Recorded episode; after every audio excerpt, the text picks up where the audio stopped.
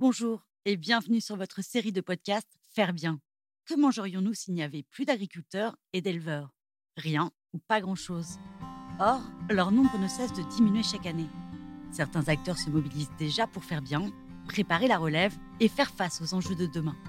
C'est pourquoi, à travers ce podcast, nous proposons de partager tous les 15 jours notre vision de l'agriculture biologique, mais aussi de vous faire découvrir le beau métier d'éleveur, la génération future et tous ceux qui pensent l'agriculture de demain autrement. Au programme Rencontres, Innovation et Immersion, bienvenue dans ce podcast Faire Bien. Une bonne herbe, c'est une herbe qui est très riche en sucre, qui fait du lait derrière. Il faut de la fibre, donc de la structure pour les animaux. J'ai passé pas mal de temps au départ à m'apprivoiser au troupeau, à connaître les vaches, chacune, voir si c'était plutôt une dominante, une dominée. On a très vite trouvé euh, qui c'est qui a du caractère. Ce que je conseille pour ceux qui ne sont pas issus du milieu, même qui soient issus du milieu, si t'es motivé, que t'as vraiment envie de faire ça, tu sens que c'est ce qui te plaît, qui te passionne, vas-y en fait, fais-toi plaisir, n'écoute pas ce que les autres disent. C'est sûr que c'est pas simple, mais quand on veut, on peut.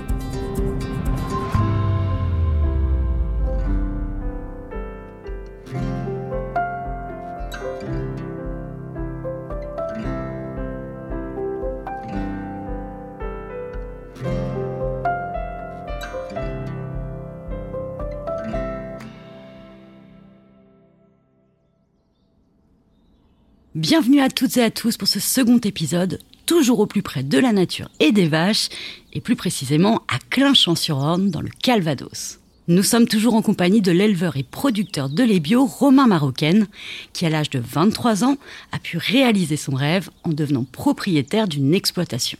Lors du premier épisode, nous avons évoqué avec lui son parcours et son installation.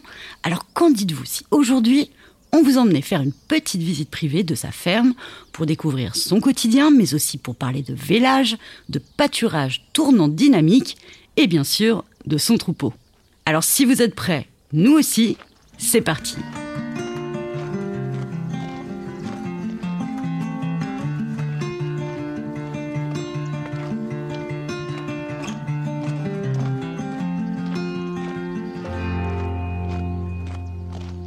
Alors pour rappel Romain, tu t'es installé ici à ton compte depuis le 1er janvier 2021.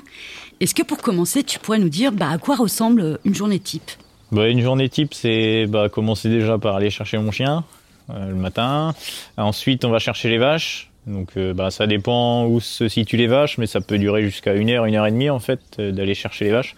J'ai des paddocks qui sont pas très loin, mais qui en même temps sont loin à faire pâturer. Ensuite, c'est la traite euh, on soigne les veaux, le nettoyage de la salle de traite.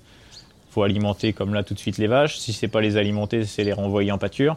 Je suis environ une heure à traire et puis avec le lavage, euh, l'alimentation des veaux, je suis une heure aussi. Donc on est au moins sur deux heures de boulot, on va dire, euh, obligatoire tous les matins.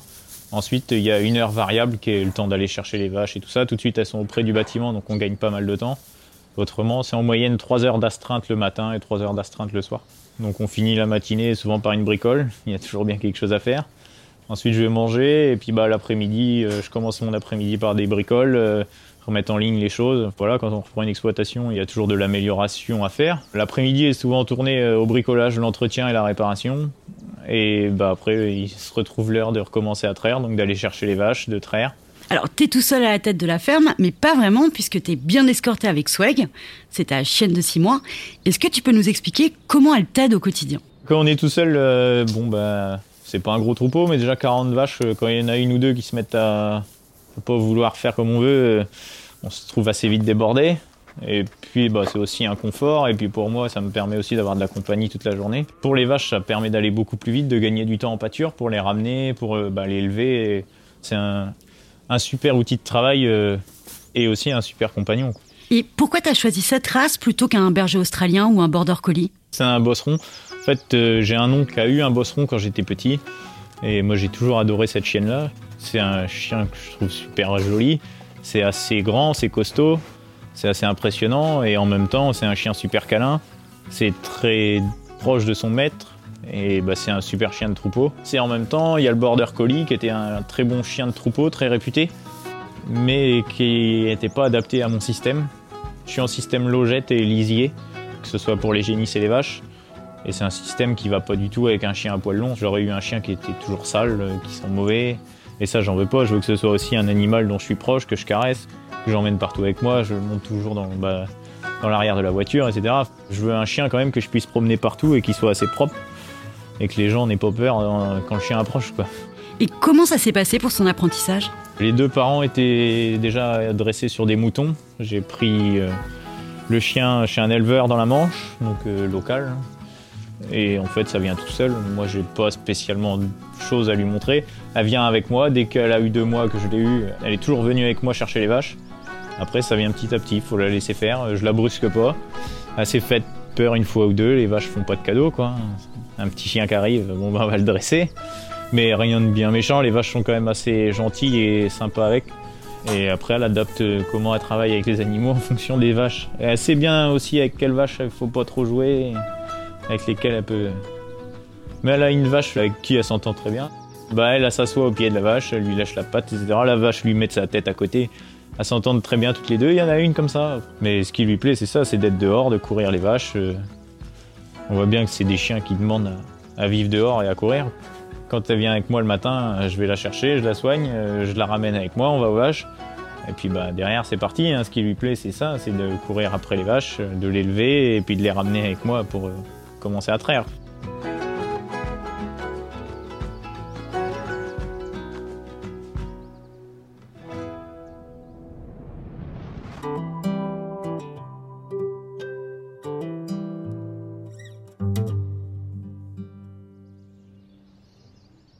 Parlant de vaches, toi qui as repris la ferme, elles étaient plutôt habituées à l'ancien exploitant. Tu as réussi facilement à créer un lien avec elles? J'ai passé pas mal de temps au départ, en fait, à m'apprivoiser au troupeau, quoi. À connaître les vaches, à voir leurs habitudes, chacune, voir si c'était plutôt une dominante, une dominée. Voir un petit peu qui c'est qui commande et puis qui est proche de l'homme et qui l'est pas. Et on a très vite trouvé euh, qui était proche, qui veut pas trop de caresses, qui sait qui a du caractère, qui sait qui est plus docile. Et parmi toutes celles qu'on voit là, euh, t'as une chouchoute? Bon, en chouchoute, j'ai la 393. Elle est toute noire, là, celle qui se gratte le cou. J'en ai deux, trois auxquels vraiment je fais 100% confiance, que ce soit pour faire n'importe quoi, si c'est du parage, c'est-à-dire leur lever les pattes et en gros faire comme un maréchal ferrant mais sur des bovins. C'est des vaches en qui je fais totalement confiance. C'est des choses qui sont assez dangereuses. Je le fais pas avec toutes les vaches, mais avec des vaches comme ça, je sais que je peux lever le pied sans problème et gratter dessous, euh, regarder s'il y a un problème quand je vois que ça boite ou quoi que ce soit. J'ai euh, trois vaches comme ça où, où ça se passe très bien. C'est des vaches qui sont très câlines. Je vais leur faire une caresse comme j'en ai envie. Et c'est des vaches qui euh, apprécient qu'on vienne les caresser. C'est des vaches très proches de nous et c'est ça que j'aime bien. Alors on quitte un instant les champs et les vaches qui pâturent tranquillement pour se rendre au cœur de l'exploitation de Romain et pour qu'il nous montre ses locaux. Alors là on est dans la laiterie, donc il y a le tank pour euh, maintenir le lait au frais, qu'il n'y ait pas de bactéries et de virus qui se développent dedans. Donc euh, bah, c'est le travail de tous les jours qui finit dans le tank et puis qui est ramassé par le laitier tous les deux jours. C'est une citerne qui peut contenir 3000 litres de lait, donc moi ça fait largement les deux jours. Je me trouve jamais débordé. Et là, juste derrière? Derrière, c'est la salle de traite. Donc c'est là où bah, les vaches sont traitées tous les matins et tous les soirs. C'est pas tout jeune, mais c'est bah, fonctionnel. On est sur une 2x5, donc 10 postes. On peut traire 10 vaches en même temps. Le temps du lavage et de la traite, on est à 6-7 minutes par vache, on va dire. Elles rentrent au bout ici et elles sortent là. Et elles sortent directement dans la stabule. Donc la stabule, c'est pareil, qui n'est pas, récente. On est sur des, sur des logettes en bois, en fait. Un, un bâtiment des années 80. Je vois que tu as une brosse automatique pour les vaches, et ça, elles adorent toutes. Elles adorent, ouais. Ouais, bah, la brosse, euh, quand je trais, elle tourne tout le temps. Dès que les vaches ont fini, elles partent à la brosse.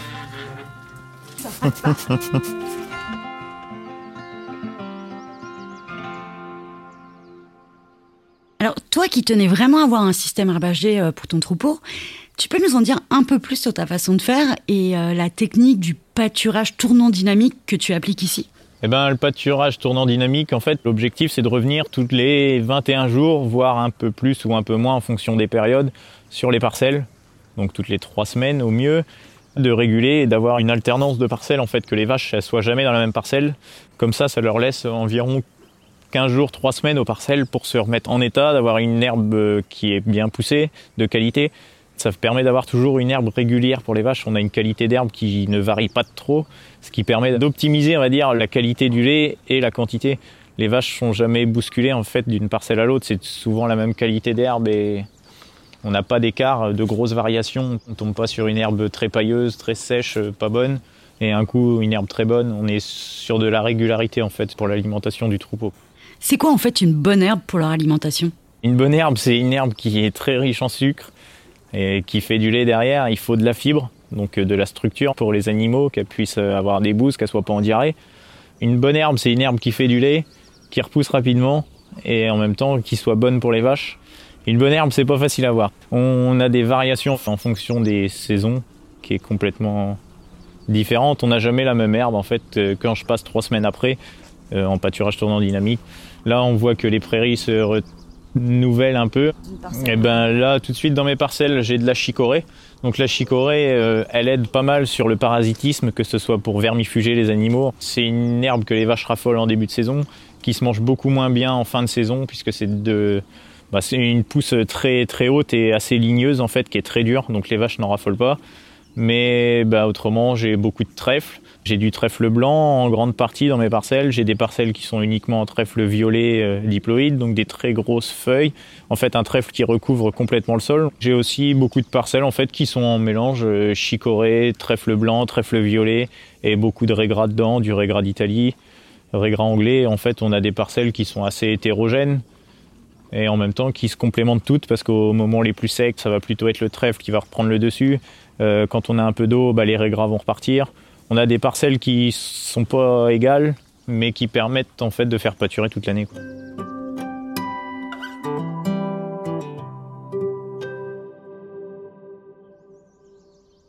Alors après avoir fait un tour de la ferme et du troupeau, vous vous doutez bien qu'il était temps d'aller voir et de caresser les nouveau-nés de l'exploitation. C'est aussi l'occasion de parler avec Romain des derniers vélages et de ceux à venir.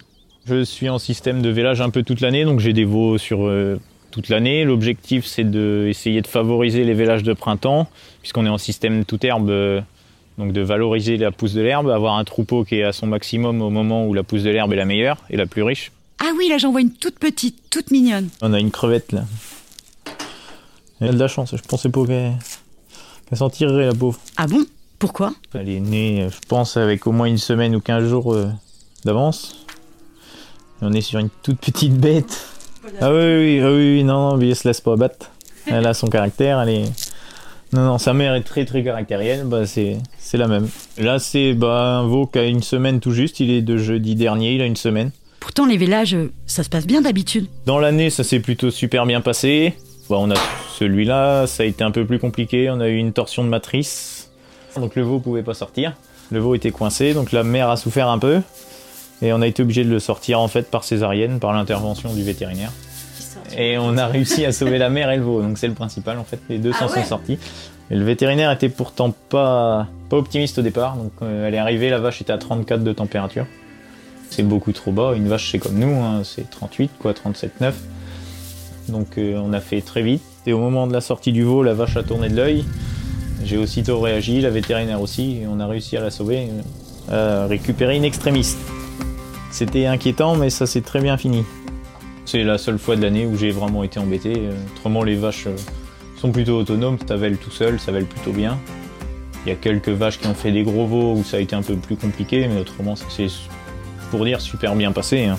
J'ai pas à me plaindre de mes vélages. C'est inquiétant quand on n'a pas envie de voir partir ces animaux, on les élève pas pour les voir partir. J'avais pas envie de la perdre. C'est une vache en plus qui est plutôt vieille, qui a déjà une dizaine d'années. Donc euh, moi l'objectif c'est de les garder le plus longtemps possible. C'est une très bonne vache qui a son caractère, mais c'est une très bonne vache. Et l'objectif c'était de sauver le veau et la mère. Donc euh, les deux ont été faits, c'est plutôt bien.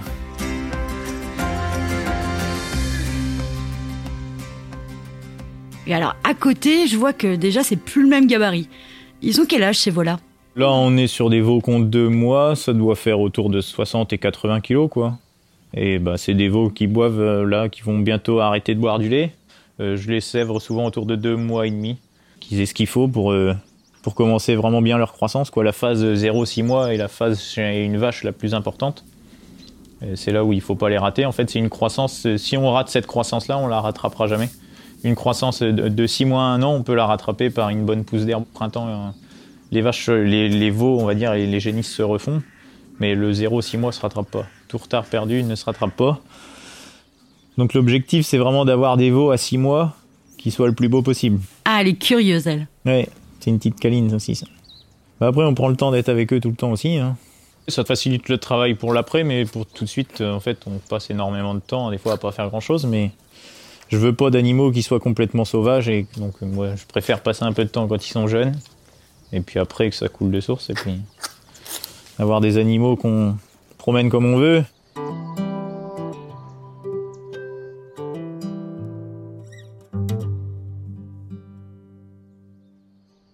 Notre visite chez Romain s'achève bientôt, mais avant de le laisser à ses activités du jour, eh bien nous lui avons demandé quels conseils concrets il donnerait à celles et ceux qui souhaitent s'installer et vivre de leur passion. Ce que je conseille pour ceux qui ne sont pas issus du milieu ou même qui soient issus du milieu mais qui hésitent à se lancer ou pas le faire, euh, si tu es motivé, que tu as vraiment envie de faire ça, tu sens que c'est ce qui te plaît, qui te passionne, ben vas-y en fait, fais-toi plaisir, n'écoute pas ce que les autres disent. On entend tout. Je sais que quand j'étais en lycée agricole, tout ça, on disait oh, vous n'êtes pas fils d'agriculteur, pour vous installer, ça sera très compliqué. Ah oui, c'est sûr que c'est pas simple, mais quand on veut, on peut. Donc euh, il faut pas écouter tout ce qu'on peut entendre à côté.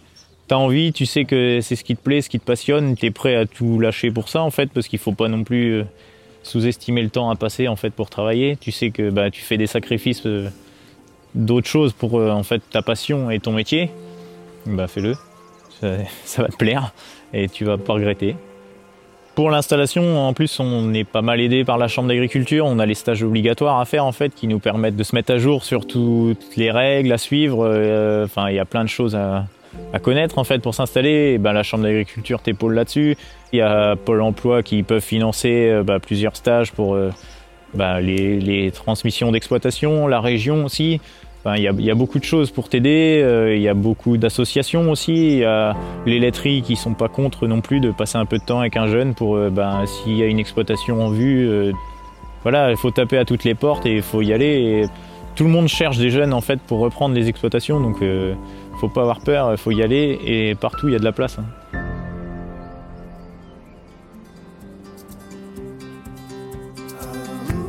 Merci une fois de plus à Romain Marocaine de nous avoir ouvert grand les portes de sa ferme et d'avoir répondu à toutes nos questions sur le fonctionnement de son exploitation. Eh ben merci à toi Marion et puis bah à très vite peut-être. Et si vous souhaitez prolonger cette balade, eh bien vous pourrez retrouver en lien sur le site de fairebien.com le compte Instagram de sa ferme et suivre au gré des photos le quotidien de Romain avec ses bêtes. Avant de se quitter, un grand merci à vous, également pour votre fidélité et votre intérêt. Au nom de toute l'équipe de Faire Bien, nous vous souhaitons d'excellentes fêtes de fin d'année et on se dit à très bientôt.